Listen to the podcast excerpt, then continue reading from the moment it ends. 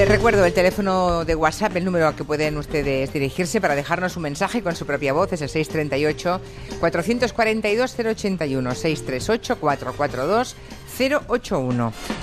El Escondidos de Chenoa y David Bisbal. Ayer se coló incluso, buenas tardes, señor Monegal, Muy buenas tardes. en el informativo de Televisión Española.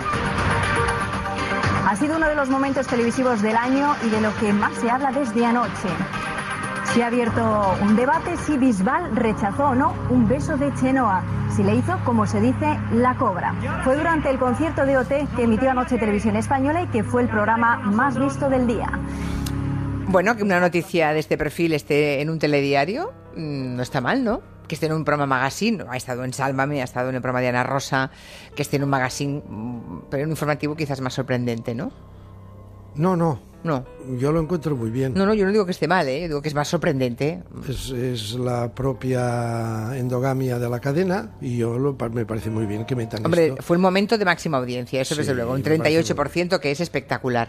Lo que yo sí me gustaría es que también, ¿verdad? Aquellas noticias que a veces comentamos que Televisión Española silencia en sus informativos, ¿verdad? Que también se contarán. Que también se contaran. O sea, no, no cierra usted Claro, que se cuente todo, que para eso es un informativo. No cierra usted la ventana a todo tipo de informaciones, incluso estas informaciones que llamamos blandas los periodistas, ¿no?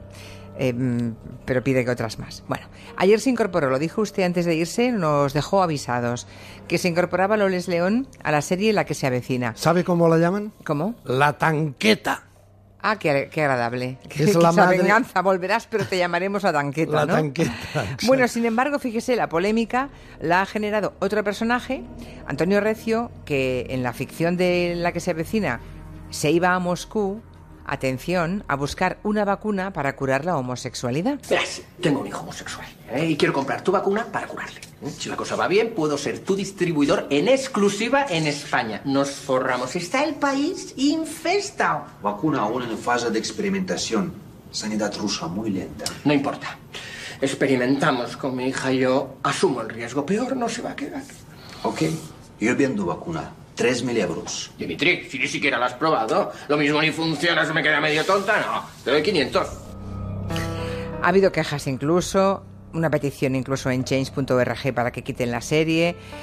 Bueno, hay los que dicen que esto es apología de la homofobia y los que dicen que al contrario, que lo que encierra es una crítica clarísima a esa actitud. No sé usted cómo lo vio. No, yo lo vi en- según esta segunda interpretación. Una crítica, es decir, ya. una crítica pasada por la ironía y el sarcasmo muy garbancero, ¿verdad? Porque la serie Es que la serie lo es, La ¿no? serie es garbancera y demás. Y aquí Antonio Recio, que es el actor catalán Jordi Sánchez, eh, hace, bueno, sigue un guion que es absolutamente despendolado y que incluso le llega el paquete de Moscú, le llega y se la traen en forma de jeringuilla no en dosis orales o demás o en polvo, sino que es una jeringuilla que él se guarda y que veremos en próximos capítulos si llega a clavársela en el pompis de su hijo, que ahora es una hermosa muchacha. Ya. Eh, es todo absolutamente despendolado y entra dentro de este. También hacen mucha referencia. A ver, como esto es una sucesión, esta es la misma, eh,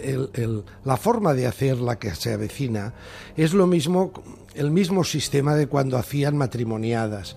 Es decir, son sketch que van pegando y que un capítulo puede durar tranquilamente mm, cinco horas o una. Depende del número de sketch que pegas Ya. lo que le pasa a Antonio Recio, lo que le pasa a la tanqueta, es decir, a Loles León, que es la madre de Yoli, que se va a casar con un rico y, y ella la- le presiona para que le dé todo y tal.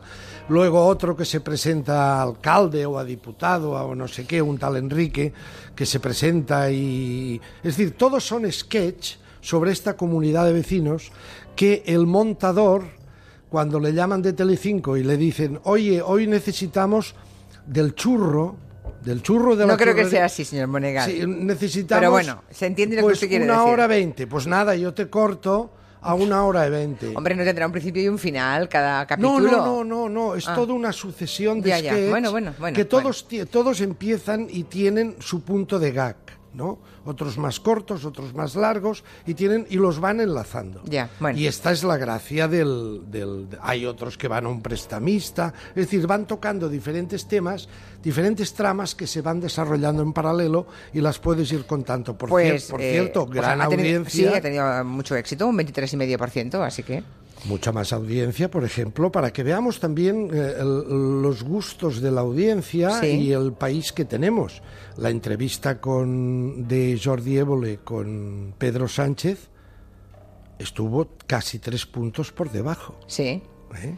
por debajo de la que se avecina.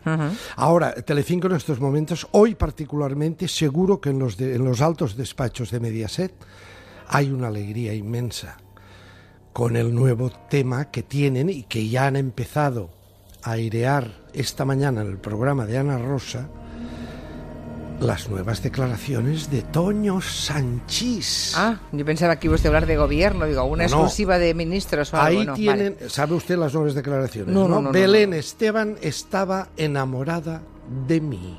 Ah, criatura. Tiene todas las virtudes este individuo, parece. Esto para, ah, para Telecinco es agua bendita, es Ya, ya, maná que llueve del cielo. A partir de ahora, Ana Rosa, Sálvame diario por las tardes y probablemente el deluxe del próximo viernes o sábado, eh, ese será un gran tema con el que podrán vivir durante dos o tres semanas y volverán a tener audiencias formidables. Por ejemplo, ayer la gran audiencia se la llevó Antena 3 con el fútbol. Hombre, claro, un 30,1. Un 30,1. El Manchester-Barcelona, Pues Barça, no se imagínese. preocupe ¿eh? que con el tema del Toño Sanchís dele solamente una semana y Ya. verá cómo vuelve Telecinco a dispararse. Aquí tengo oyentes como Amaya que dice hay que ser muy simple o muy obsesionado para ver fobias en todas partes.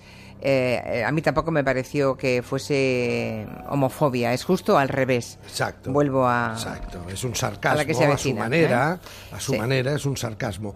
Por cierto, eh, le comenté ayer de los desenterrados de Letreport, ¿verdad? Esa serie que le dije que ese actor de culto francés, Thierry Lhermitte, ayer se lo comentaba, Sí. que Cuatro la ha liquidado en dos noches. Sí. Tres capítulos la primera noche y los otros tres la segunda noche. ¿Sabe qué audiencia ha cosechado? No. Un 3,2, un 3,8% de audiencia. Una serie estimable, ¿eh? Una serie estimable. Es tremendo. Por eso la liquide. Yo no sé ya ni por qué las compran. Es decir, Hombre, y cuando- lo digo eh, con todo a ver, el pesar. ¿Cuándo las compran? ¿Es porque creen que van a funcionar? Pero no? fíjese cómo las, cómo las colocan. Ya, ya. ¿eh? Se las sacan de encima. Sí, sí. Tres una noche y tres la otra. Ayer por la noche se acabó los últimos tres, 3,8% de audiencia. Es tremendo lo que la tele, es decir, lo que la tele espera o lo que espera espera la audiencia de la televisión. Ya no quiere, ya no quiere historias bien construidas. No, es otra cosa. Uy, Es otra cosa. Es está, usted entre- entra- entrando en terreno de pesimismo, en fin. Bueno, ¿qué más ha visto? ¿Último toque, señor Monegal? Bueno, me ha gustado mucho en el capítulo de los programas de zapping. Sí. que sabe usted, pues el niño que está bañándose en la bañerita y entra el gato y se cae el niño y el gato y se pegan un coscorrón, el otro que resbala con una cáscara de plátano y es un anciano que pasaba por la calle y se pega el gran...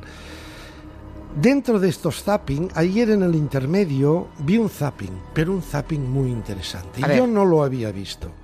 ¿Usted conoce una criatura que tiene un show en Estados Unidos que se llama Stephen Colbert? Sí.